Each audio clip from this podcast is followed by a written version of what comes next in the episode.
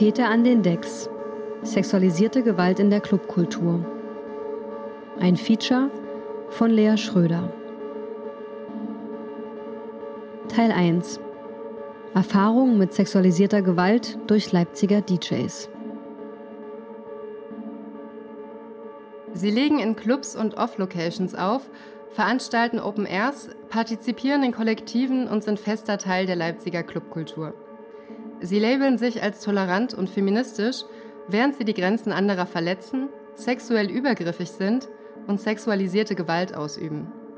Wir haben ein Problem in den vermeintlichen Safer Spaces unserer linken Rave-Bubble. Und das betrifft uns alle. Triggerwarnung. Im ersten Teil dieses Features werden Erfahrungen mit sexualisierter Gewalt und anderen extremen Grenzüberschreitungen explizit geschildert. Wenn du dich mental nicht in der Lage fühlst, dich mit solchen Inhalten zu konfrontieren oder während des Hörens merkst, dass die Erfahrungsberichte dich triggern oder stark negative Gefühle auslösen, überspringe gerne Teil 1. Ab Minute 40 startet Teil 2, in dem die Erfahrungen eingeordnet werden, ohne sie detailliert zu thematisieren und in dem es um Handlungsmöglichkeiten innerhalb unserer Szene geht. Die Täter werden geschützt. Entweder verschließen die Kollektive ihre Augen davor oder nehmen es in Kauf. Ursprünglich sollte dieses umfangreiche Feature ein knapper, angepisster Rant über diejenigen DJs in unserer Szene werden, die ihre toxische Männlichkeit zelebrieren, mackern und mainsplainen, sexistische Kommentare oder Witze raushauen und anderen Menschen durch grenzüberschreitendes Verhalten ein unangenehmes Gefühl geben. Mit Blick auf unsere clubkulturellen Räume, die sich mehrheitlich als emanzipatorische und antisexistische Safer Spaces begreifen, hatte ich zu Beginn meiner Recherche die Erwartung, ausschließlich Schilderungen solcher Mikroaggressionen zu hören. Retrospektiv ziemlich naiv, denn als ich Betroffene über einen öffentlichen Instagram-Aufruf bat, ihre Erfahrungen mit sexistischen und übergriffigen DJs mit mir zu teilen, zeigte sich schnell, dass ich das Ausmaß der Gewalt gegen Flint in unserer Clubkultur vollkommen unterschätzt hatte. Deshalb fokussiert sich dieses Feature anhand des Beispiels der Leipziger Szene auf sexuelle Belästigung, sexuelle Übergriffe, sexualisierte Gewalt sowie weitere drastische Grenzüberschreitungen durch cis-männliche DJs und Veranstalter. Zum Verständnis: Flint bedeutet Frauen, Lesben, Inter, nicht-binäre und Transpersonen, also alle, die durch patriarchale Strukturen benachteiligt werden. Cis-männlich bedeutet Männer, deren Geschlechtsidentität mit dem Geschlecht übereinstimmt, das ihnen bei der Geburt zugewiesen wurde. Weil ich den Erfahrungen jeder Person, die mir derartige Erlebnisse anvertraut hat, Raum geben möchte, enthält der erste Teil zwölf Erfahrungsberichte, mal kompakt, mal sehr ausführlich. Im zweiten Teil verorte ich, was das alles für unsere Szene bedeutet und weise auf Möglichkeiten für Betroffene, Clubs und Kollektive sowie für alle anderen Hörerinnen hin, die meiner Meinung nach dabei helfen können, mit solchen Vorfällen umzugehen und diesen enormen Missstand zu bekämpfen. Übrigens, die wichtigsten Quellen zu diesem Feature findet ihr im Beschreibungstext. Wenn ihr euch für alle Quellen interessiert, die sind an der jeweiligen Stelle in der Textfassung dieses Features auf rofro.de verlinkt. Die Spitze des Eisbergs. Was bereits öffentlich wurde. Im Dezember 2019 wurde eine Frau bei einem Konzert im Conner Island vergewaltigt. Der Täter, ein Mitglied des auftretenden Performance-Kollektivs Hage Ichte. Während die Hage Ichte Crew nur einen Tag später wieder auf einer Bühne stand, übernahm das Kollektiv des Conner Island in einer Stellungnahme Verantwortung, solidarisierte sich mit der Betroffenen und zog Konsequenzen. Im Februar 2020 offenbarten anonymisierte Aushänge auf der Eisenbahnstraße, dass ein damaliger Mitarbeiter des Goldhorn Personen gegen ihren Willen zu sexuellen Handlungen gebracht hatte. Auch das Goldhorn bezog in einem Statement Stellung und sanktionierte den Täter. Ebenfalls Anfang 2020 zeigten Recherchen von Steuerung F, dass BesucherInnen der Festivals Monis Rache und Fusion ohne ihr Wissen auf der Toilette und in Duschen gefilmt und die Videos auf Pornoseiten hochgeladen wurden. Der Täter im Fall der Aufnahmen auf Monis Rache, damals selbst Mitarbeiter des Festivals, lebte bis zur Publikation der Recherche in einem linken Leipziger Hausprojekt und war von einzelnen MitbewohnerInnen gedeckt worden. Auch der sexuelle Übergriff durch den in linken Strukturen vernetzten Betreiber von Pivo und Rimini im Jahr 2018 wurde verschwiegen. Mitwissende unterstützten weiterhin seine Läden und damit auch ihn und beteiligten ihn aktiv an clubkulturellen Kontexten. Im Frühjahr 2020 wurde der Übergriff durch Unterstützerinnen der Betroffenen öffentlich thematisiert. Daraufhin wurde ein weiteres Statement anonymer Autorinnen veröffentlicht, das den Täterschutz durch Mitwissende innerhalb linker Kontexte in diesem Zusammenhang konkretisiert. Im November 2020 erschien ein Erfahrungsbericht über die Leipziger Graffiti-Crew Radicals. Die anonyme Autorin schildert unter anderem, wie sie selbst und andere Personen sexualisierte Gewalt durch Crewmitglieder erlebt haben und wie das Geschehene von anderen Radicals-Mitgliedern verharmlost oder ignoriert wurde. Diese Fälle von sexualisierter Gewalt in linken und subkulturellen Räumen in Leipzig sind nur die Spitze des Eisbergs. Für alle, die sich in rave-affinen Kreisen bewegen, mit elektronischer Musik beschäftigen und oder mehr oder weniger regelmäßig im Conner Island, in der Distillery, im Elipamanoke, im Institut für Zukunft, im Mute oder auf Open Airs zu elektronischer Musik feiern gehen, gilt unmittelbar in unserem Umfeld, quasi direkt vor unseren Augen, erleben Flint in Clubs, auf After Hours und selbst im Freundinnenkreis Gewalt durch Cis-Männer, die als DJs von eben diesen Clubs gebucht werden oder selbst Open Airs oder Clubveranstaltungen in Leipzig organisieren. Die nachfolgenden Erfahrungsberichte basieren auf Gesprächen mit den jeweiligen Betroffenen und geben die beschriebenen Erlebnisse gemäß ihrer Aussagen wieder. Sie enthalten keine fiktiven Elemente. Manche der Erfahrungen liegen wenige Jahre zurück, andere ereigneten sich vor einigen Monaten. Um die Identität der Betroffenen zu schützen, wurden ihre Namen geändert und ihre Zitate nachgesprochen. Aus demselben Grund werden die Namen der Gewaltausübenden sowie der Kollektive und Clubs, die in den jeweiligen Erfahrungen eine Rolle spielen, nicht genannt. Nach vorne immer das tolerante Kollektiv vertreten. Und dann sowas. Eva. Als auf Evas Handy-Display das Profil von Moritz erscheint, swipet sie nach rechts. It's a match. Bei ihrem Treffen dreht sich das Gespräch hauptsächlich um ihn. Leider kannte er kein anderes Thema als sein geiles DJ-Leben. Moritz spielt gelegentlich in Clubs oder auf Festivals und veranstaltet mit seinem Kollektiv regelmäßig Partys in kleineren Locations. Auch wenn er es offenbar darauf anlegt, lässt Eva sich von seinen ausschweifenden Erzählungen nicht beeindrucken. Zwischen den beiden passt es einfach überhaupt nicht. Nach dem Treffen bekam ich über mehrere Tage massenhaft Nachrichten ich wollte nicht mies sein, also antwortete ich halt ab und an, aber nie sofort. Offenbar ist Moritz der Meinung, dass Eva ihm mehr Aufmerksamkeit schenken müsse und schreibt penetrant, warum sie sich nicht direkt zurückmelde. Und dann, wenn wir uns das nächste Mal sehen, kassierst du dafür eine Schelle. Eva ist schockiert, nimmt die Nachricht aber nicht ernst. Ich dachte, das wäre ein Witz. Einige Zeit später laufen sich die beiden auf einem Open Air zufällig über den Weg. Moritz begrüßt Eva mit einem freundlichen Lächeln. Weil es ihr gerade körperlich schlecht geht, will sie ihre Freundinnen suchen. Bevor sie weggehen kann, sagt Moritz, ich habe noch was zu erledigen und schlägt ihr ins Gesicht. Eva erstarrt. Der Schlag tut zwar kaum weh, doch sie ist so perplex von diesem Versuch der Erniedrigung und vermeintlichen Machtdemonstration, dass sie nicht weiß, wie sie reagieren soll. Ein Kumpel von Moritz hat das Geschehen mit einem Bier auf einer Picknickdecke sitzend mitverfolgt. Er sagt nichts. Wortlos dreht Eva sich um und geht. Ich habe mich wie im falschen Film gefühlt. Ich habe die Situation erstmal für ein paar Sekunden sacken lassen müssen. Innerlich habe ich mich gefragt, ob das gerade wirklich passiert ist und woher sich das Recht nimmt, sowas zu tun. In Moritz und Evas Freundinnenkreis gibt es Überschneidungen. So bekommt sie mit, dass Moritz etlichen Leuten erzählt, sie sei eine Zitat Schlampe und würde die Zitat Lüge verbreiten, dass er ein Zitat Frauenschläger sei. Ein Freund von Eva schreibt einem Bekannten, der auch in Moritz Kollektiv aktiv ist, was passiert ist und fragt, wieso sie eine Person mit solchem Verhalten in ihrer Crew tolerieren. Moritz Crewbuddy antwortet erst, das sei wohl eine Verwechslung, da sei er sich sicher. Er fragt nach weiteren Details und schreibt dann, mit den wenigen Infos, Moritz und Frauen schlagen, wäre ich ganz vorsichtig. Er würde die Angelegenheit gerne zeitnah klären, Gerüchte in Richtung seines Kollektivs könne er nicht stehen lassen. Er schreibt, sollte, in Klammern Konjunktiv, etwas daran sein, bekommt Moritz einen deftigen Einlauf von mir. Da kannst du dir sicher sein.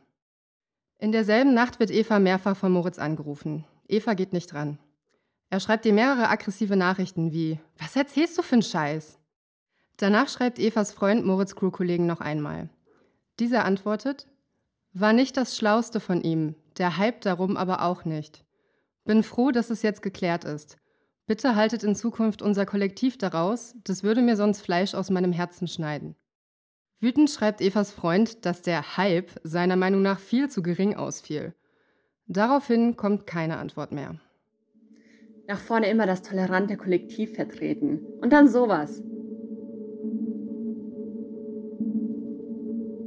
Ich konnte zu dem Zeitpunkt noch nicht einschätzen, dass das richtig falsch und scheiße war.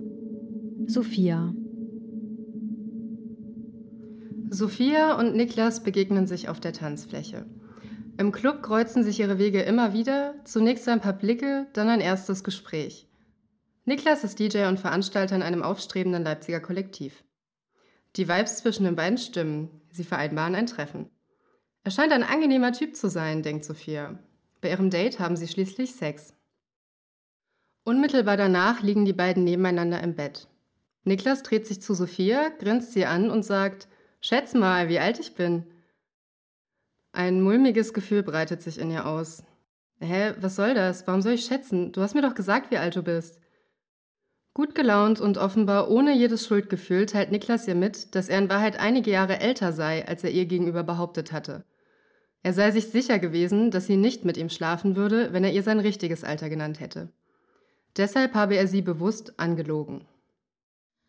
Der Sex war konsensual, aber unter Vorbehalt. Ich hätte tatsächlich nicht mit ihm geschlafen, weil ich noch sehr jung war und mir dieser Altersunterschied zu groß gewesen wäre. Wenige Augenblicke nachdem sie von Niklas Täuschung erfahren hat, realisiert Sophia, dass sie ohne Kondom Sex hatten. Er ist einfach in mir gekommen. Das fand ich sehr übergriffig. Sie hatte nicht darauf geachtet. Es schien für sie selbstverständlich, ein Kondom zu verwenden, wenn man zum ersten Mal mit einer Person schläft. Niklas hingegen hat das Risiko von sexuell übertragbaren Krankheiten oder einer Schwangerschaft schlicht ignoriert. Als sie ihn darauf anspricht, erwidert er gleichgültig: Easy, ich dachte, du nimmst die Pille. Vorher gefragt hatte er natürlich nicht. Ich konnte zu dem Zeitpunkt noch nicht einschätzen, dass das richtig falsch und scheiße war. In dem Moment habe ich nicht so reagiert, wie ich gern reagiert hätte. Ich habe überlegt, gegen ihn vorzugehen, aber ich habe schon so oft gehört, wie die Leute, die das getan haben, danach Probleme hatten. Wenn man die Täter mit Namen benennt, hat man in unserem patriarchalen System einfach die Arschkarte gezogen. Maya. Sophia ist nicht die Einzige, die sexualisierte Gewalt durch Niklas erlebt hat. Er bringt einfach die ganze Zeit Sprüche, so nach dem Motto, wann wir endlich miteinander schlafen. Sie hatte nie ein sexuelles Interesse an ihm geäußert. Auch gegenüber Freundinnen von ihr war Niklas verbal ziemlich aufdringlich, sagt sie. Einmal hat er mir beim Tanzen sogar einfach an den Arsch gegriffen. Es geht also absolut gar nicht klar. Hannah. Hannah berichtet, dass Niklas ihren Körper ungefragt und abfällig bewertete, indem er einmal beim Feiern sagte, ihm, Zitat, gefällt nicht, dass sie Gewicht verloren habe und sie früher, Zitat, besser aussah. Als Niklas erfuhr, dass Hannah etwas mit einer gemeinsamen Bekannten gehabt hatte, sagte er zu dieser, dass er Hannah, Zitat, zuerst ins Bett bekommt und ihnen Geld geben würde, damit sie, Zitat, vor ihm miteinander rummachen. Er war ein guter Freund. Natürlich habe ich ihm vertraut. Mia. Mias Geschichte liegt wenige Jahre zurück. Damals ist sie in einer schwierigen Lebenssituation. Nach einem Schwangerschaftsabbruch kämpft sie mit psychischen und körperlichen Folgen. Einige Wochen nach dem Abbruch geht sie zum ersten Mal wieder feiern. Nach ein paar Stunden auf der WG-Party spürt sie, dass sie die Menge an Menschen um sich herum zunehmend belastet und beschließt, nach Hause zu gehen. Als sie sich von ihrem guten Freund Noah verabschiedet, wirkt er besorgt. Er wusste um meine psychische Labilität. Als ich einmal komplett zusammengebrochen bin, hat er mich zu Hause besucht. Noah fragt, schaffst du es allein nach Hause? Sie erwidert, ja klar, kein Problem. Doch er besteht darauf, sie zu begleiten und Mia stimmt zu. Als die beiden wenige Augenblicke später die Treppe herunterlaufen, bekommt Mia ein ungutes Gefühl. Sie sagt, Noah, hier wird nichts laufen. Du weißt genau meine Situation. Ach, kein Ding, wiegelt er ab. Ich bring dich doch nur schnell heim. Alles easy. Schließlich stehen die beiden vor ihrer Haustür. Lass uns doch noch eine Tüte bei dir rauchen, schlägt Noah vor. Eigentlich will Mia nur ins Bett, aber ein kleiner Joint vor dem Einschlafen wäre sicher okay. Einen Fremden hätte ich natürlich nicht in meine Wohnung gelassen, aber er war ein guter Freund, der sich fürsorglich gezeigt hat. Natürlich habe ich ihm vertraut. In ihrer Wohnung angekommen, packt Noah ein Baggy aus. Komm, lass noch ein bisschen Keter ziehen. Mia weiß nicht so recht, was sie tun soll. Ich war krass verunsichert zu der Zeit. In einer anderen Situation hätte ich bestimmt gesagt, dass ich keinen Bock darauf habe. Sie äußert ihre Bedenken, aber Noah geht nicht darauf ein und legt zwei ziemlich dicke Lines. Nee, das schaffe ich nicht, sagt Mia. Noah hält ihr ein Röhrchen hin. Ach komm, hab dich nicht so. Sie zieht. Also habe ich mehr genommen, als ich eigentlich vertrage, und bin relativ schnell weggetreten. Dann hat er angefangen, sich an mir zu vergreifen. Ich habe zu der Zeit noch geblutet wegen des Abbruchs. Ich kann es nicht mehr richtig rekonstruieren, aber ich habe noch die Bilder in meinem Kopf. Er ist in mir gekommen, ohne zu verhüten. Als er das Blut gesehen hat, ist er aufgestanden, aufs Klo gegangen, hat gekotzt, ist gegangen und hat mich so da liegen lassen. Mia und Noah haben den gleichen Freundinnenkreis. Als Mia gemeinsamen Freundinnen von der Vergewaltigung erzählt, glaubt ihr niemand. Das war die klassische Täter-Opfer-Umkehr. Sie haben gesagt, ich sei selbst schuld. Es sei doch klar, was passiert, wenn ich ihn mit nach Hause nehme. Diese Reaktion von ihren eigenen Freundinnen verletzt sie schwer. Weil Noah bei der Vergewaltigung nicht verhütet hatte, sah Mia sich dazu gezwungen, die Pille danach zu nehmen. Die Hormonkeule durch den Abbruch war ja schon schlimm genug. Und dann noch mehr Hormone. Sie hatte auch ihren Freundinnen davon erzählt. Dann hat sich die Clique über meinen Abbruch das Maul zerfetzt. Sie haben behauptet, dass ich die Abtreibungspille und die Pille danach als Verhütungsmittel nehmen würde und dass ich mit so vielen Typen schlafen würde, dass ich nicht mehr wüsste, wer der Vater ist. Sie verbreiten diese Lügen so weit, dass Mia sogar von einem Freund, der in einer hunderte Kilometer entfernten Stadt lebt, darauf angesprochen wird. Die haben so hart intrigiert, dass ich mich ein halbes Jahr in keinen Club mehr getraut habe. Ich hatte wirklich Angst davor, dass Leute auf After Hours mit verbaler Gewalt über meine Entscheidungen sprechen, die ich für meinen Körper getroffen habe. Meine Perspektive, meine Verletzlichkeit wurde einfach null gesehen. Das ist ein fucking politisches Thema. Wenn man sich in linken Clubs frei bewegen darf, muss man ein paar Regeln einhalten. Und dazu gehört eben auch, jedem seine Entscheidungsfreiheit zu lassen, was er mit seinem Körper macht und mit wie vielen Menschen man schläft. Erst lange danach ist mir das erste Mal eine Frau begegnet, die gesagt hat, dass das eine Vergewaltigung war. Wenn dir immer jemand einredet, dass du selbst schuld bist, dann glaubst du das auch irgendwann. Ich habe auch die Schuld auf mich abgewälzt und gedacht, dass ich ihn eben hätte nicht mitnehmen dürfen und es mein eigenes Pech ist. Es steht für mich immer noch im Raum und ich bin auch noch im Prozess der Aufarbeitung. Ich habe bis heute Angst, wenn ich denen begegne, ich habe schon öfter den Club verlassen, wenn ich gesehen habe, dass er da ist. Ich traue mich nicht alleine in den Backstage und muss immer eine Person dabei haben. Ich bin schon sehr davon eingeschränkt. Ich habe es nicht geoutcallt, weil die Gruppe eine krasse Reichweite hatte und es geschafft hat, dass sich der komplette Freundeskreis von mir abgewandt hat. Sogar meine beste Freundin hat sich mit denen gegen mich verschworen. Ich hätte auch Vertrauenspersonen in den Clubs, mit denen ich darüber sprechen könnte, aber ich habe Angst vor dem, was im Nachgang passiert, dass der Shitstorm wieder losgeht, wenn ich outcalle. Ich finde, bei der ganzen Sache sollte im Vordergrund stehen, dass der Täter nicht nur allein der ist, der etwas tut, sondern auch die, die ihn schützen. Das sind Mittäter. Es ist so oft der Fall, dass den Frauen nicht geglaubt wird. Ich glaube, diese Täter-Opfer-Umkehr war für mich damals fast noch schlimmer als der Fall an sich. Als ich Mia einige Zeit nach unserem Gespräch bitte, ihren Erfahrungsbericht für die Veröffentlichung zu autorisieren, erzählt sie, der Täter hat mich inzwischen wegen Rufmord angeklagt, wahrscheinlich weil er Angst um seine zukünftige Karriere hatte. Ich musste eine Unterlassungserklärung unterschreiben, wo ich versprechen musste, nie wieder darüber zu reden.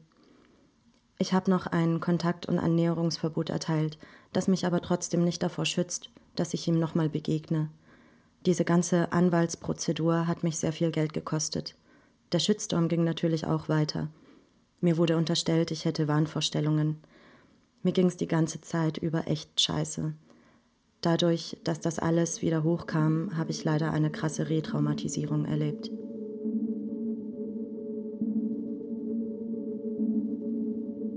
Victim Blaming macht man ja auch bei sich selbst. Franzi. Als Franzi einem Bekannten schreibt, ob er noch einen Gästelistenplatz für eine von ihm mitorganisierte Clubveranstaltung frei habe, antwortet er, ja, du kannst einen haben, aber was kriege ich dann dafür? Irritiert fragt Franzi, was er damit meine. Er schreibt, du kannst mir zum Beispiel einen blasen. Das war vor vier, fünf Jahren. Ich habe das damals gar nicht so richtig ernst genommen und dachte, na ja, so ist er eben.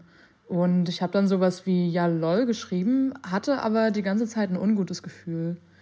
Victim Blaming macht man ja auch bei sich selbst, so im Sinne von, ich bin ja auch früher auf sein Flirten eingegangen oder ich habe ihm nicht gesagt, dass es nicht cool ist.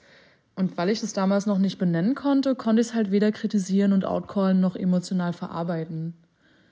Ich habe erst viel später für mich dann festgestellt, dass da voll meine Grenze überschritten wurde und dass es absolut übergriffig war. Nachdem ich mich mehr mit Feminismus beschäftigt habe, habe ich erkannt, dass es ein strukturelles Problem ist. Was mich bei dieser Situation so schockiert, ist die Forderung dieser Gefälligkeit, also des Tauschs einer Gästeliste gegen eine sexuelle Handlung.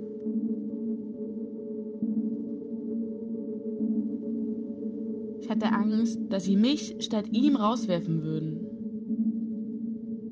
Alice.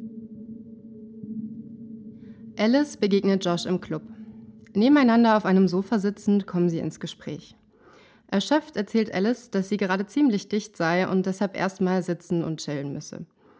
Josh erwidert, er habe Speed genommen und sei ziemlich klar. Plötzlich beginnt er, ihr Bein zu streicheln. Alice sagt ihm sofort, er solle aufhören. Er macht weiter. Sie steht auf und will zu den Toiletten gehen. Er greift an ihren Po und hält ihn fest. Sie reißt sich los und geht weg. Weil ich so druff war, bin ich nicht zu den Seekus gegangen. Ich hatte Angst, dass sie deshalb mich statt ihm rauswerfen würden. Zwei Monate danach laufen sich die beiden zufällig in einem anderen Club über den Weg, unmittelbar bevor Josh mit seinem Gig beginnt. Wieder wird er übergriffig und versucht sie zu berühren. Sie weicht aus und geht ihm den Rest des Abends aus dem Weg. Er hat seine Position als DJ extrem ausgenutzt. Johanna. Im Club kommt Johanna mit einem Mann ins Gespräch. Er hat seine Position als DJ extrem ausgenutzt. Damals, mit Anfang 20, fand ich ihn natürlich schon cool. Er fragt sie, ob sie etwas von seinen Drogen haben wolle. Sie lehnt ab und sagt, dass sie grundsätzlich nicht konsumiere. Er schiebt ihr Drogen in den Mund. Ich mag gar nicht weiter ins Detail gehen, aber es war super schlimm. Als ich ihn vor einem Jahr im Club gesehen habe, ist mir so übel geworden. Es ist bekannt, dass er gegenüber vielen Frauen, gerade sehr jungen Frauen, extrem manipulativ war. Trotzdem sei er ihres Wissens nur von einem Club mit einem Hausverbot sanktioniert worden, während er in anderen Clubs noch immer unterwegs sei.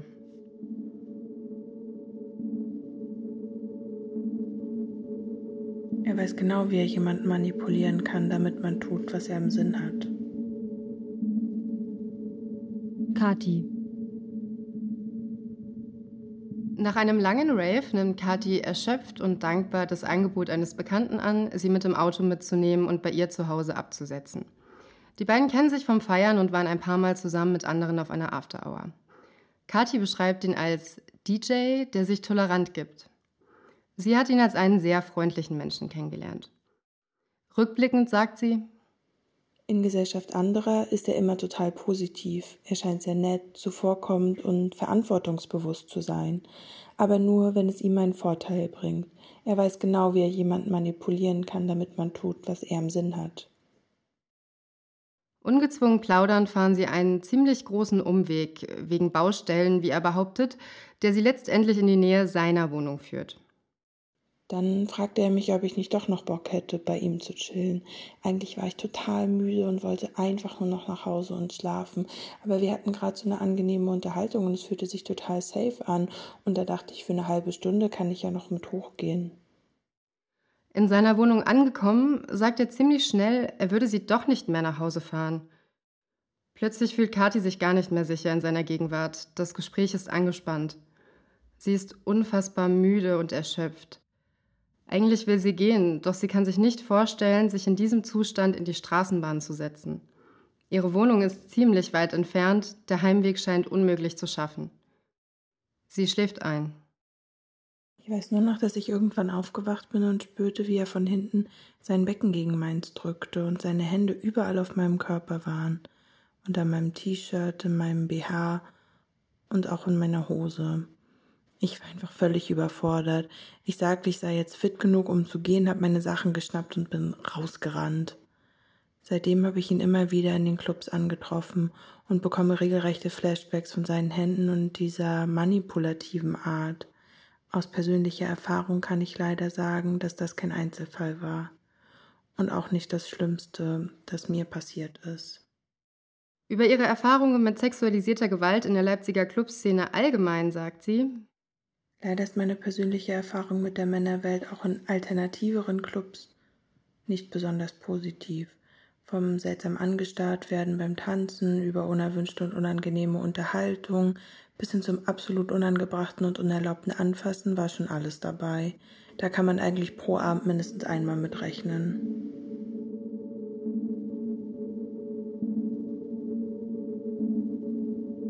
Ich habe das lange als ganz normal betrachtet. Clara.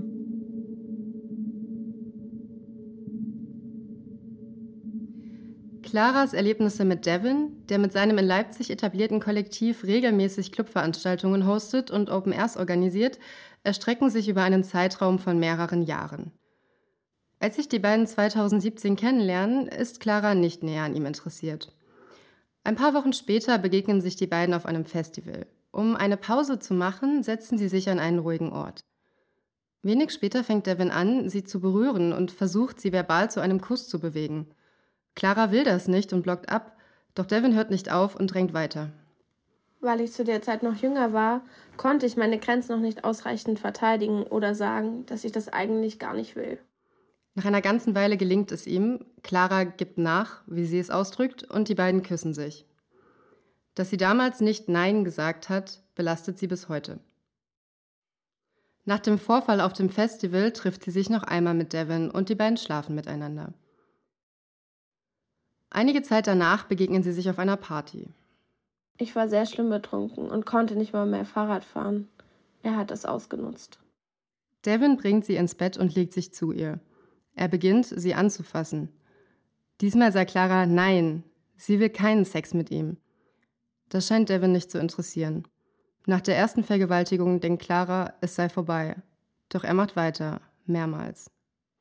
Das Bewusstsein, dass das nicht in Ordnung war, das kam erst später. Ich habe das lange als ganz normal betrachtet. Auch deshalb spricht sie kaum darüber, erzählt dieses Erlebnis nur sehr wenigen engen Freundinnen. Zwei Jahre danach feiert Clara in ihrem Lieblingsclub. Seit Monaten hat sie nicht mehr mit Devin gesprochen. Plötzlich taucht er neben ihr auf der Tanzfläche auf und sagt mit lauter Stimme: Clara, du weißt doch, ich würde dir niemals wehtun. Warum sagst du sowas? Clara, eben noch im Tanzen versunken, ist so perplex, dass sie kein Wort herausbringt. Nach dem Verpiss dich eines Freundes, der neben ihr tanzt, geht Devin. Einige Monate später, Anfang 2020, ist Clara erneut im Club. Der Rave ist vorbei, die Musik aus, die Lichter an. Auf dem Weg zur Garderobe versperrt ihr plötzlich Devin den Weg. Ein paar Leute um sie herum sitzen noch auf Sofas, reden, rauchen und warten auf ihre Freundinnen. Clara gibt ihm zu verstehen, dass sie gerade keine Zeit für ihn hat. Er baut sich vor ihr auf. Clara, ich will mich bei dir entschuldigen, sagt er laut und für alle hörbar. Ich weiß, wie das war. Du warst bestimmt voll verliebt in mich und bist deswegen sauer. Ähm, wenn du dich bei mir entschuldigen willst, dann ist das hier nicht der richtige Rahmen, entgegnet Clara. Ihr ist die Situation furchtbar unangenehm. Devin beginnt, in einem nicht enden wollenden Wortschwall auf sie einzureden. Seine Stimme wird immer lauter und lauter und lässt Clara keinen Raum für eine Antwort. Sie hatte sich im Club sicher geglaubt. In dieser Situation fühlt sie sich bloßgestellt, gedemütigt und erniedrigt. Clara ist sich sicher, dass Devin sie mit diesen verbalen Angriffen präventiv einschüchtern und seine vermeintliche Macht ihr gegenüber demonstrieren wollte. Er hatte eine richtige Show abgezogen. Er hat es nur für sich gemacht, wie er da im Club stand und mich angeschrien hat. Dieses Erlebnis ist eigentlich das Schlimmste für mich. Clara fällt es hörbar schwer, ihre Erfahrungen zu teilen. Ihre Stimme zittert leicht, sie atmet schwer. Mir ist es unangenehm, über diese ganze Sache zu sprechen, aber das sollte es nicht sein. Ich schäme mich ein bisschen und habe Angst, dass mir nicht geglaubt wird. Über Devin sagt sie, ich glaube, er weiß sehr wohl, dass er ein Täter ist aber er besitzt die Dreistigkeit, das immer wieder zu tun, weil er Frauen nicht respektiert. Hannah. Hannah, die auch von Niklas sexuell belästigt wurde, berichtet ebenfalls von einer Erfahrung mit Devin. Als sie sich im Club auf einem Sofa sitzend ausruht, setzt sich der ihr flüchtig bekannte Devin einfach auf ihren Schoß. Während Hannah völlig perplex ist, sagt er grinsend, du hast mich wohl gern, steht wieder auf und geht weg. Weiteren Kontakt hatte ich nicht mehr mit ihm. Ich habe mich nur nicht mehr so wohl gefühlt, ihn in den Clubs zu sehen, da er mir mit seinen Blicken immer ein mega unangenehmes Gefühl gegeben hat. Er wollte mich mit der Gästeliste locken. Sarah. Devin ist im selben Kollektiv wie Marcel, der regelmäßig in allen großen Clubs der Stadt auflegt. Als Sarah und Marcel ein erstes Tinder-Date haben, signalisiert er, dass er große Lust hätte, mit ihr nach Hause zu gehen. Doch sie merkt schnell, dass sie kein Interesse an ihm hat. Ein paar Tage nach dem Treffen schreibt Marcel, er könne ihr einen Gästelistenplatz für ein Festival besorgen, sie könne mit ihm anreisen und auch in seinem Auto schlafen. Ich habe keinen Moment darüber nachgedacht, zuzusagen. Er wollte mich mit der Gästeliste locken. Auf einem Festival ist man ja nicht nüchtern und da kann man die Person theoretisch besser ausnutzen, als es im Tinder-Date-Kontext möglich wäre, wo man nur ein Bier miteinander trinkt. Sie lehnt sein Angebot ab. Ihr erstes Treffen wird die einzige Verabredung der beiden bleiben. Allerdings laufen sich Sarah und Marcel im Club oder auf Open Airs regelmäßig über den Weg. Er versucht immer wieder, sich länger mit ihr zu unterhalten und wird dabei ziemlich anzüglich, wie sie es formuliert. Es hat sich so über ein, eineinhalb Jahre hingezogen, dass er jedes Mal versucht hat, sich anzunähern, wenn ich ihm begegnet bin.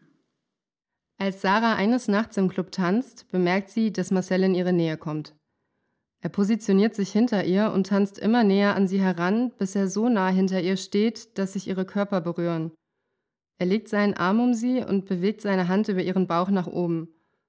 Sie spürt seinen Mund an ihrer Wange. Dieser eklige, alkoholische Geruch, das hat mich total angewidert.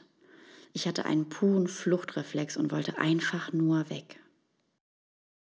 Sarah reißt sich los und geht. Ich habe seine Übergriffe permanent über mich ergehen lassen. Im Nachhinein macht es mich traurig und es ärgert mich total, dass ich damals noch nicht die Kraft hatte, um in den Situationen zu reagieren. Als Sarah an einem Abend den Club allein verlässt, bemerkt sie, dass Marcel im gleichen Moment aufbricht. Bei ihm sind zwei seiner Freunde. Das wirkte für mich so, als hätten die vorher bequatscht, dass er mich heute noch abschleppt. Die schienen irgendwie einen Plan davon zu haben, dass er Interesse an mir hatte. Draußen stellt sie fest, dass ihr Fahrradsattel gestohlen wurde. Er hat sich ziemlich aufgedrängt, mit mir zusammenzulaufen. Da die beiden in unterschiedliche Richtungen müssen, geht sie allein. Am selben Abend schreibt er ihr mehrmals, dass bei ihm eine Afterhour stattfinde und sie gern rumkommen könne, wenn die anderen gehen würden. Zu dem Zeitpunkt habe ich ihm schon gar nicht mehr geantwortet. Ich hatte mich ja auch noch nie mit ihm getroffen, abgesehen vom Tinder-Date am Anfang.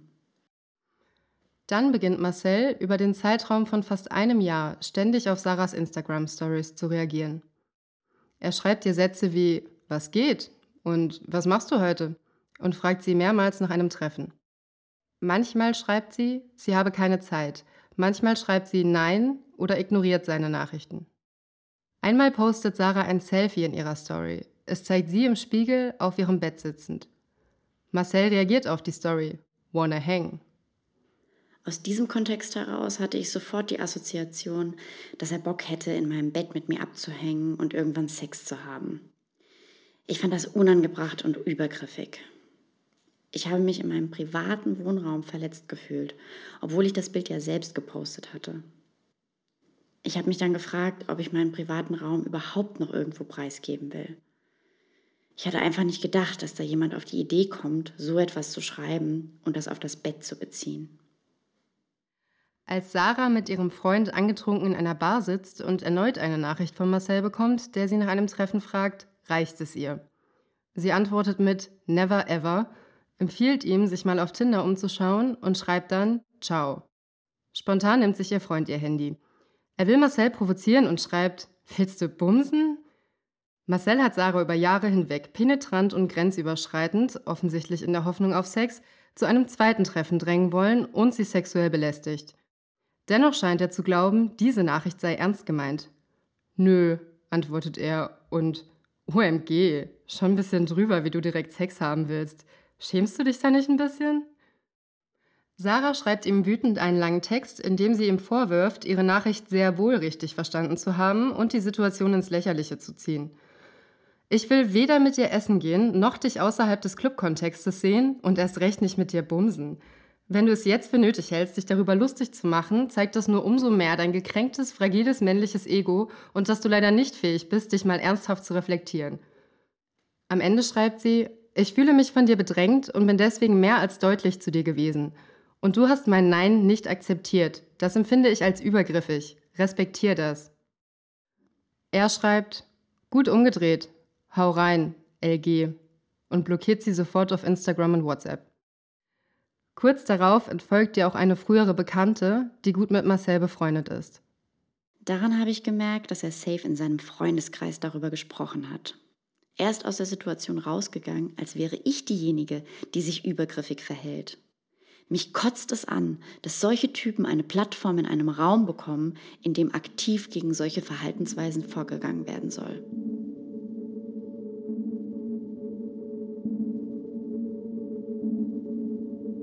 Solche Typen bewegen sich in feministischen Kreisen, aber verhalten sich null feministisch. Marie. Auch Marie hat negative Erfahrungen mit Marcel gemacht und berichtet von einem Übergriff.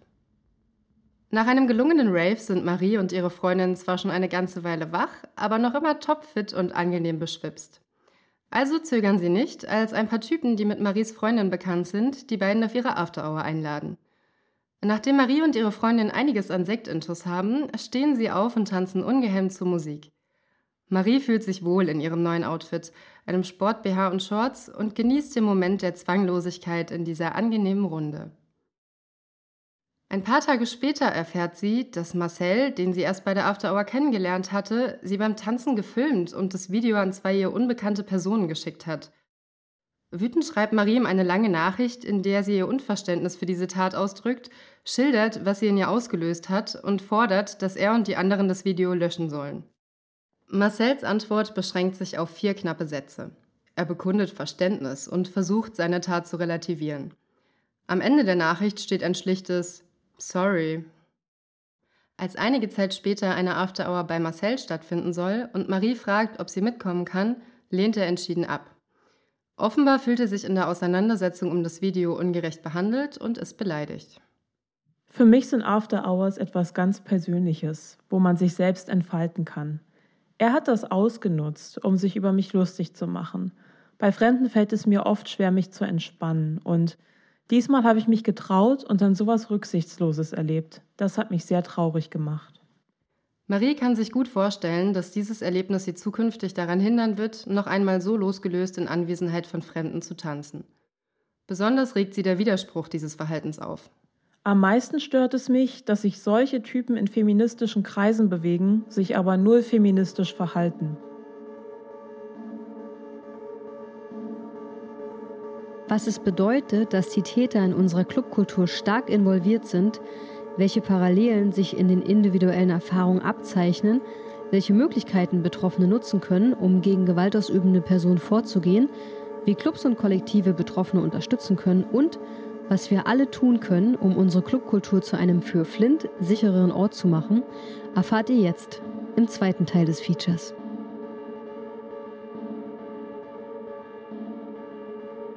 Teil 2. Was wir gegen sexualisierte Gewalt in der Clubkultur tun können. In Clubs, im Bekanntenkreis oder im Dating-Kontext erleben Flint sexualisierte Gewalt und andere extreme Grenzüberschreitungen durch Leipziger DJs und Veranstalter. Was muss sich ändern, damit Betroffene sich empowered statt machtlos fühlen und Täter nicht länger ungehindert in der Clubkultur partizipieren können?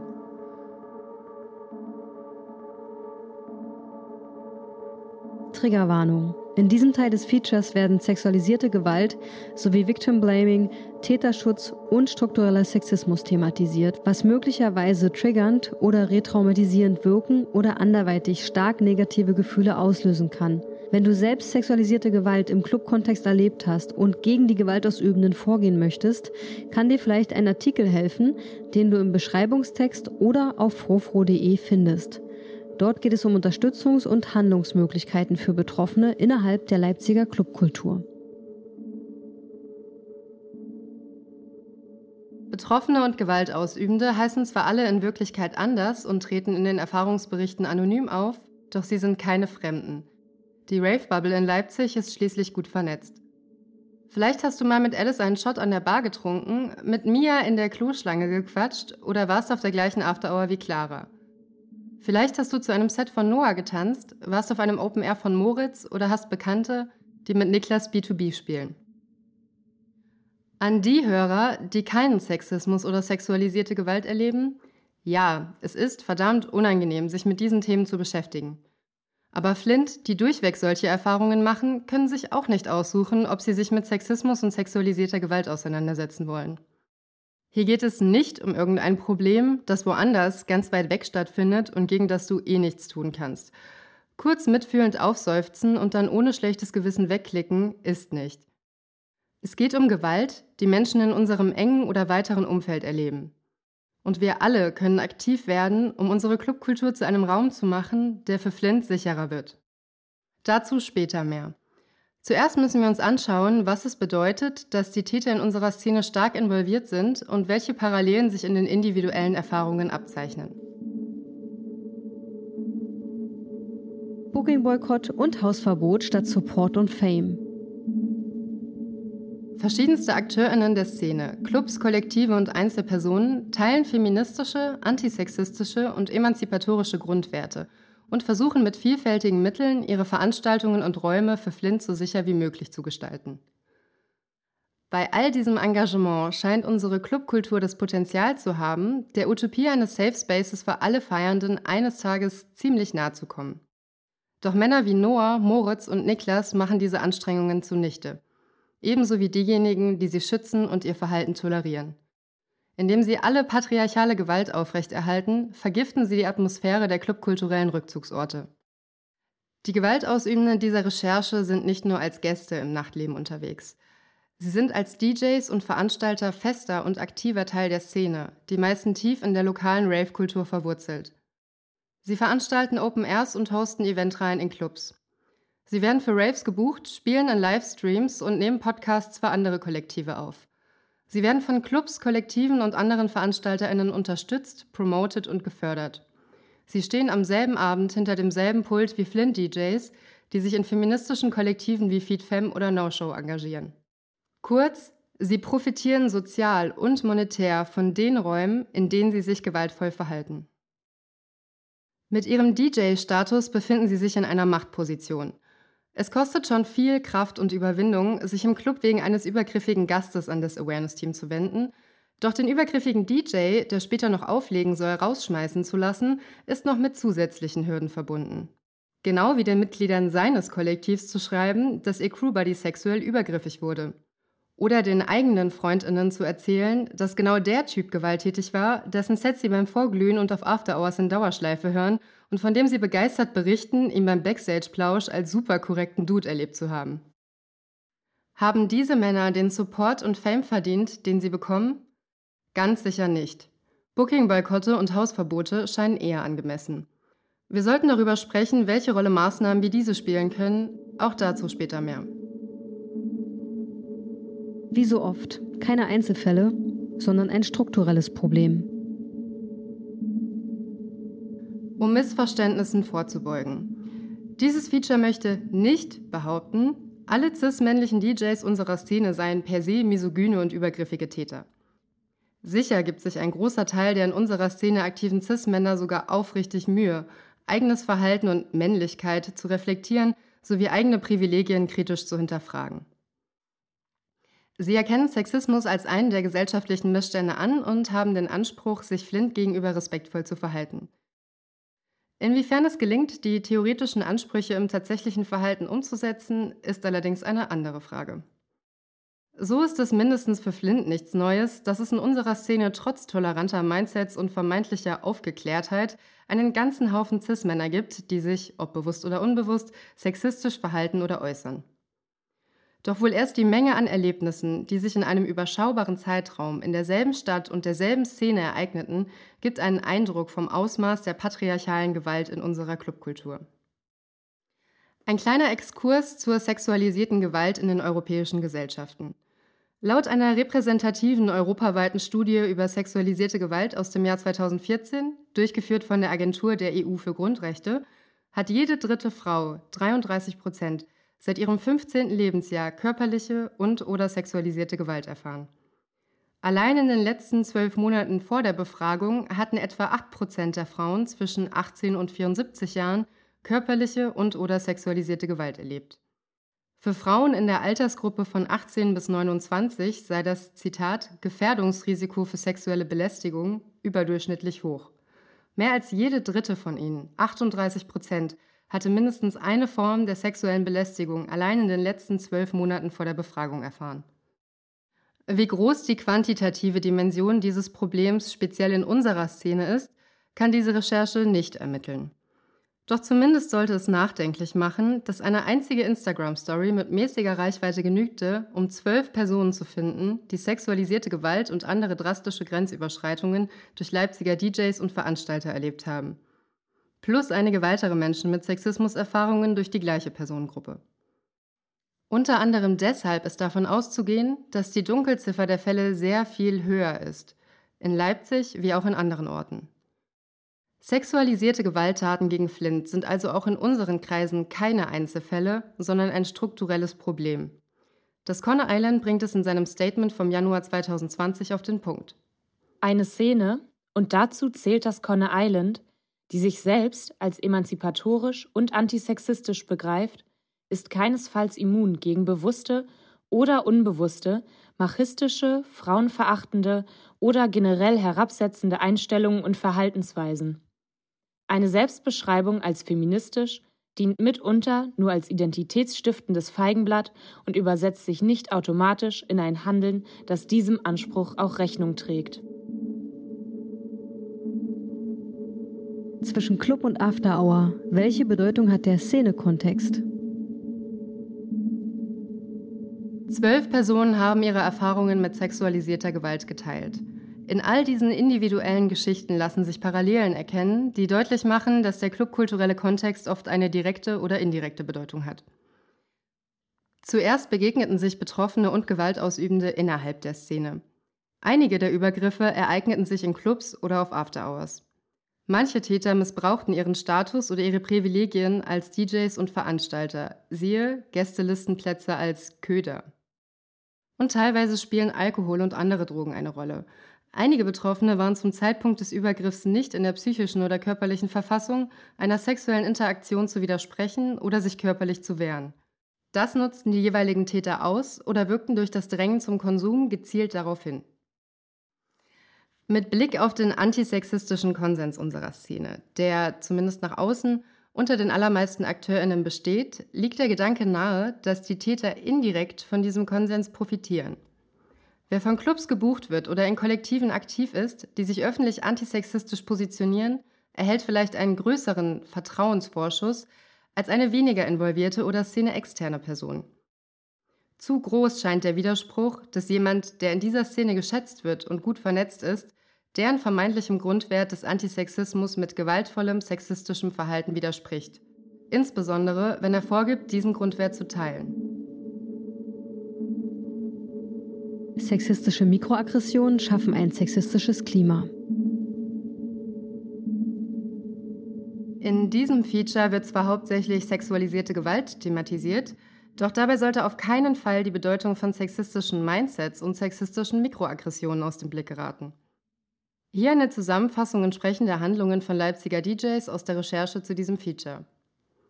Einen Raum betreten, in dem gerade zwei weibliche DJs auflegen und mit abfälligem Blick auf die beiden und in gönnerhaftem Tonfall sagen, Zitat, na, gucken wir uns mal an, was ihr Mädels da so liefert. Einer weiblichen DJ vorschlagen, ist doch einfach mal mit einem völlig anderen Genre zu versuchen, Zitat, weil es ja noch nicht so viele Frauen gibt, die sowas auflegen. Einer Frau sagen, ihre Stimme klinge, Zitat, wie im Porno. Eine Frau, die auf sexistische und anderweitig diskriminierende Sprache hinweist, beleidigen und als, Zitat, Kampfemanze bezeichnen. Einer Frau sagen, dass sie dieses Outfit nur tragen würde, um gratis Drinks an der Bar zu bekommen. Eine Frau, die nach einer Party mit zu ihm kommt und nicht mit ihm schlafen will, durch eine genervte und abweisende Reaktion doch noch zum Sex überreden wollen. Und noch ein paar weitere Beispiele, die nicht auf direkter Interaktion basieren. Ein Zitat aus dem Frofro-Podcast, welche Strukturen der Clubkultur Täter schützen und sexualisierte Gewalt verharmlosen. Oberkörperfrei auf der Tanzfläche oder hinter dem Pult agieren. Egal ob aus Imponiergehabe, Hitze oder anderen Gründen, ist indirekt eine, natürlich häufig unbewusste Demonstration von Macht. Es vermittelt die Botschaft, ich kann hier mein Shirt ausziehen und trotzdem sicher sein, du als Flint kannst das nicht. Eine Erfahrung, die auf dem Instagram-Account I am a DJ geteilt wurde. Eine DJ buchen zu wollen, ohne sich vorher ein Set angehört zu haben, einfach weil, Zitat, wir das Line-up gerne ein bisschen weiblicher gestalten wollten. Sowas nennt sich übrigens Tokenismus weiblichen DJs vorwerfen, sie seien nicht wegen ihrer Musik, sondern wegen ihrer Social-Media-Präsenz erfolgreicher als Mann selbst. Die Quintessenz des inzwischen gelöschten Facebook-Posts eines Leipziger DJs und Bookers. Mit diesem Post reihte sich jener DJ hinter Konstantin vom Weimarer Label Giegling ein. Dieser hatte sich 2017 im Zuge eines Groove-Features ebenfalls misogyn über weibliche DJs geäußert. Im selben Jahr hatte ein Facebook-Post von DJ und Producer Johannes Heil für Aufsehen gesorgt. Heil schaffte es allen Ernstes, sich in wenigen Sätzen nicht nur mehrfach sexistisch, sondern auch noch bewusst ableistisch und queerfeindlich zu äußern, sowie die sachliche Kritik an seiner Wortwahl mit einer Anspielung auf toxische Männlichkeit, Zitat, just grow some hair, lächerlich zu machen. Diese prominent gewordenen Fälle zeigen eindrücklich, dass derartige Sexismen keinesfalls ein lokales Problem sind. Für einige mag solches Verhalten oder solche Äußerungen auf den ersten Blick harmlos scheinen. Was soll sowas mit sexualisierter Gewalt zu tun haben? Solche abwertenden und respektlosen Äußerungen und Handlungen gegenüber Flint sind Ausdruck patriarchaler Strukturen, ebenso wie derartiges unkommentiert stehen zu lassen, zu akzeptieren oder wegzulachen. Das alles ist Teil dieses gigantischen Problems, das unsere Subkultur ebenso wie die gesamte Gesellschaft betrifft – es trägt zu einem Klima bei, in dem sexualisierte Gewalt erst möglich wird. Auch weil die gewaltausübenden Cis-Männer offenbar keine Angst vor negativen Konsequenzen haben müssen. Wieso fühlen sich die Täter so sicher? Angesichts der Erfahrungsberichte kann niemand behaupten, den jeweiligen Männern sei nicht bewusst gewesen, dass sie gerade sexualisierte Gewalt ausüben oder die Grenzen ihres Gegenübers auf andere Weise verletzen. Die Übergriffe selbst, das fehlende Schuldeingeständnis gegenüber den Betroffenen sowie der anschließende Umgang mit ihnen zeigen deutlich, dass die Täter keine Angst vor unbequemen Folgen haben. Zum Beispiel negative Konsequenzen für freundschaftliche Beziehungen, Kollektivarbeit oder ihre DJ-Karriere. Wieso fühlen Sie sich so sicher? Die Übergriffe, die innerhalb der Szene geschehen, werden im Umfeld der Betroffenen und Gewaltausübenden häufig tabuisiert. Sinngemäß, wenn wir nicht drüber reden, ist auch nichts passiert. Doch eigentlich sollte genau dieses täterschützende Verhalten dem vermeintlich antisexistischen Selbstverständnis jener Leute massiv widersprechen. Warum also wird sich zwar lautstark echauffiert, wenn sich ein Promi sexistisch geäußert oder ein fremder Typ in der Bahn eine Freundin belästigt hat, aber gleichzeitig geschwiegen, wenn der Täter ein guter Freund, B2B-Partner oder Crewbuddy ist? Wieso verharmlosen und entschuldigen Freundinnen, Bekannte oder Kollektivmitglieder des Täters dessen sexualisierte Gewaltausübung gegenüber den Betroffenen? Im Sinne von, ach, der will doch nur flirten oder also zu mir war der immer cool, das war bestimmt nicht böse gemeint. Oder das kann ich mir gar nicht vorstellen, der ist doch eigentlich voll feministisch drauf. Warum wenden Sie das Narrativ der sogenannten Täter-Opfer-Umkehr an? Entweder offensiv, wie im Fall von Mia und Eva, oder subtiler, sinngemäß. Bei dem Outfit konnte er auch nicht anders. Oder du hättest ja nicht mit ihm mitgehen müssen. Oder du hast ihm doch signalisiert, dass du es auch willst. Solche Äußerungen zeugen nicht nur von fehlender Solidarität und fehlender Unterstützung. Vielmehr können sie den Betroffenen das Gefühl vermitteln, sie selbst würden überreagieren und erschweren die Erkenntnis, dass sie selbst nicht dafür verantwortlich sind, denn eigentlich sei doch nichts gewesen und wenn doch, sei es ja sowieso ihre eigene Schuld. Sie hindern Betroffene daran, das Erlebte für sich selbst und gegenüber anderen als sexualisierte Gewalt zu benennen und gegebenenfalls gegen die Täter vorzugehen. Das belegen die Aussagen einiger Betroffener. Mir ist es unangenehm, über diese ganze Sache zu sprechen, aber das sollte es nicht sein. Ich schäme mich ein bisschen und habe Angst, dass mir nicht geglaubt wird. Ich hätte auch Vertrauenspersonen in den Clubs, mit denen ich darüber sprechen könnte. Aber ich habe Angst vor dem, was im Nachgang passiert, dass der Shitstorm wieder losgeht, wenn ich outcalle. Ich glaube, diese Täter-Opfer-Umkehr war für mich damals fast noch schlimmer als der Fall an sich.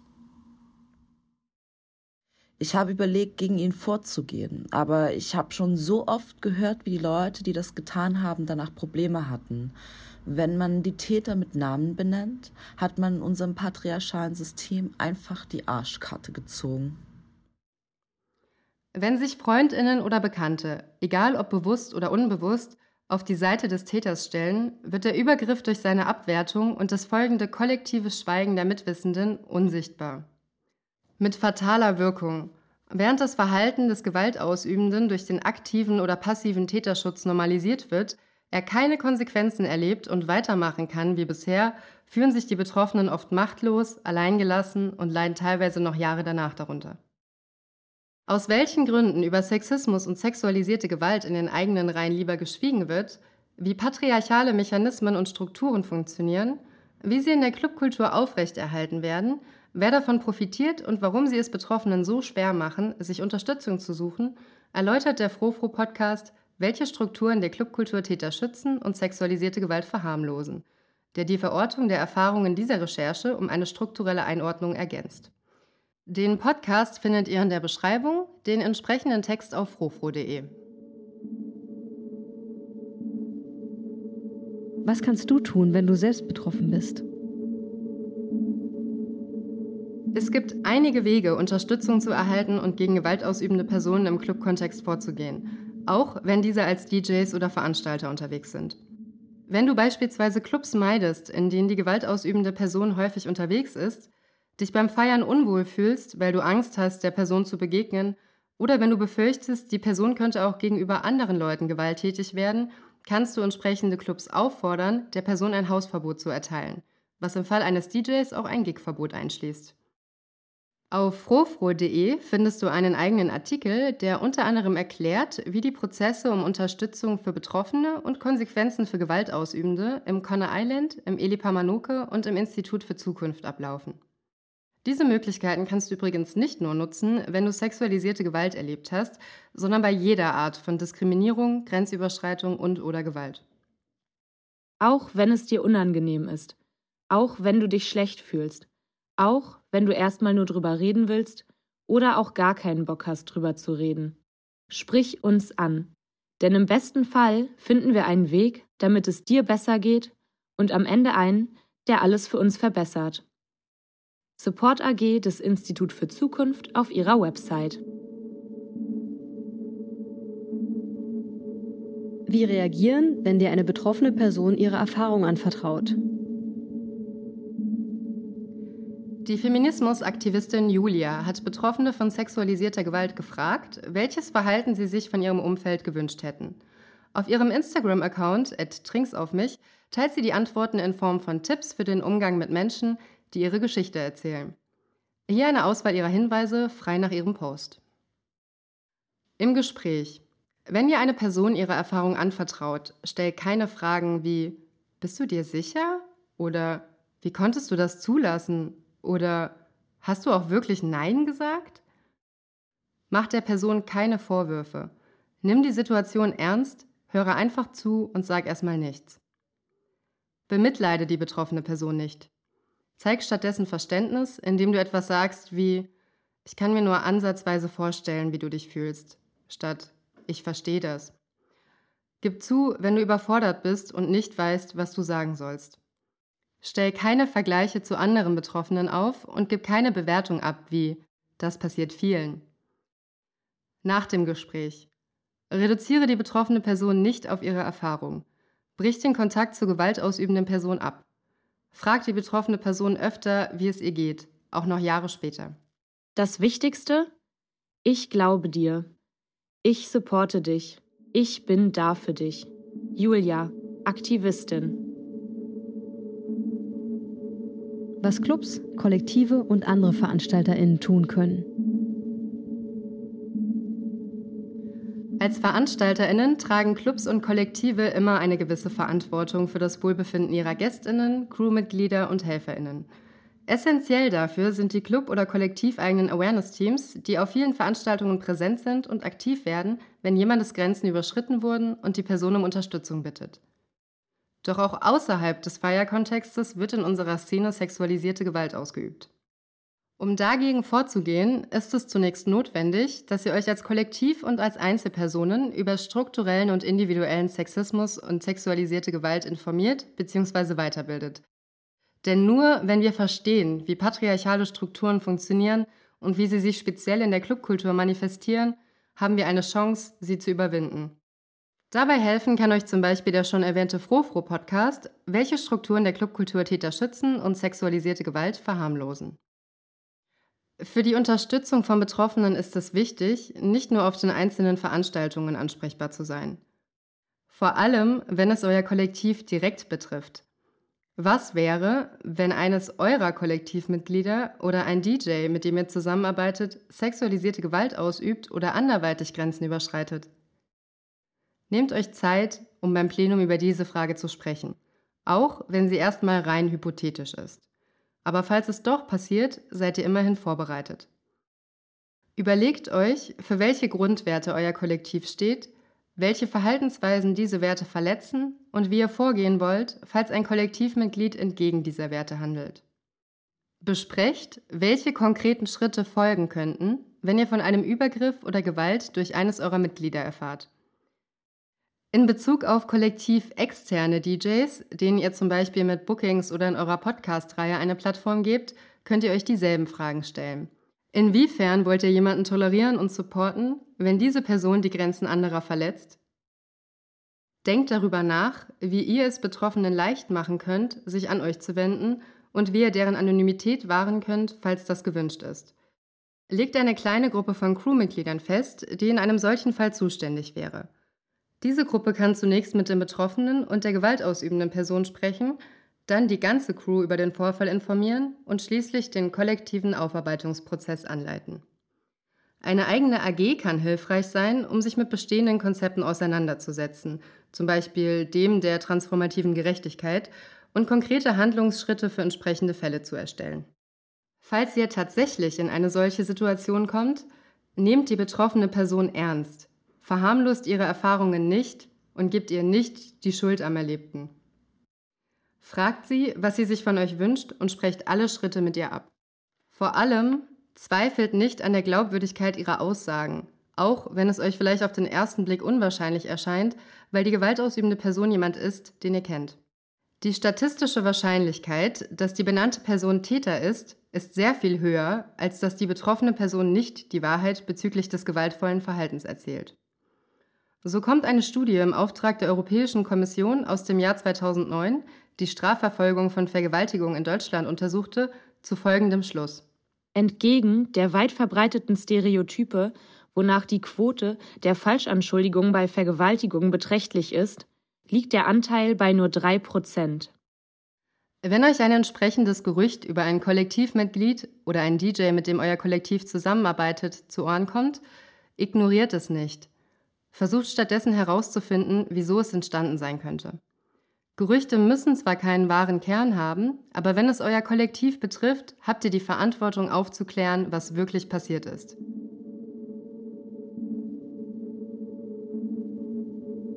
Kollektive Verantwortung. Was wir alle tun können. Wenn Menschen die Grenzen anderer verletzen, geschieht das nicht immer bewusst oder mit Absicht. Um Grenzüberschreitungen zu vermeiden, ist die Reflexion eigener Privilegien und des eigenen Handels unfassbar wichtig. Zum Beispiel müssen wir Räume schaffen, in denen CIS-Männer ihre Privilegien, ihre Sozialisierung und ihre Vorstellungen von toxischer Männlichkeit untereinander kritisch reflektieren und aufarbeiten können. Doch natürlich reicht es nicht, wenn nur CIS-Männer ihr Verhalten reflektieren. Wir alle müssen darüber nachdenken, was unser Handeln bei anderen auslösen kann. Wir müssen es akzeptieren, wenn Menschen ihre Grenzen aufzeigen, auch wenn dies nonverbal geschieht. Wir müssen klar und deutlich fragen, was für unser Gegenüber okay ist, insbesondere wenn es um körperliche Nähe oder sexuelle Interaktion geht und vor allem, wenn die andere Person unter Einfluss von Drogen steht. Wenn wir die Grenzen einer anderen Person verletzt haben, müssen wir dafür die Verantwortung tragen.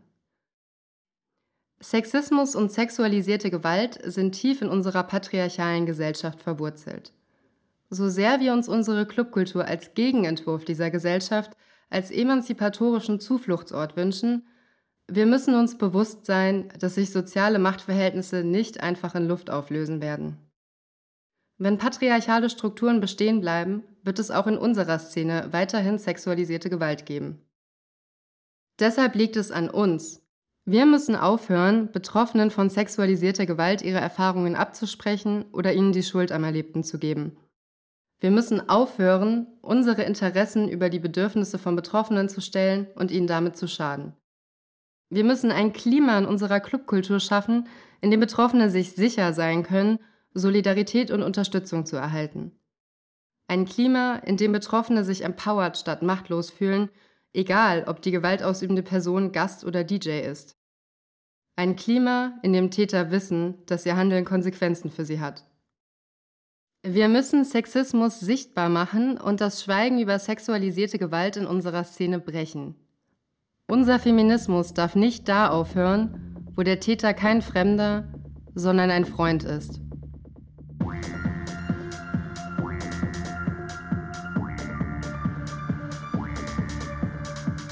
Täter an den Decks. Sexualisierte Gewalt in der Clubkultur. Ein Feature von Lea Schröder. Gelesen und produziert von der Autorin. Redaktion von Nastasia von der Weiden. Recording fragmentiert. Intro-Track Carlotta Jacobi und Lilly. Close. Outro-Track Lea Matika. Freedom. Cover von Jasmin Bieber. Mit den Stimmen von Kati Groll, Jona Gitia, Emily Seufert, Paula Charlotte Kittelmann, Sarah Benslama, Chiara Mantei, Maria Weiße, Marie-Louise Eidale, Theresa Niemeyer, Cassandra Vogt, Jasmin Bieber, Nastasia von der Weiden, Sophie Boche und Alia Radebach. Eine Produktion von Frofro Leipzig 2021.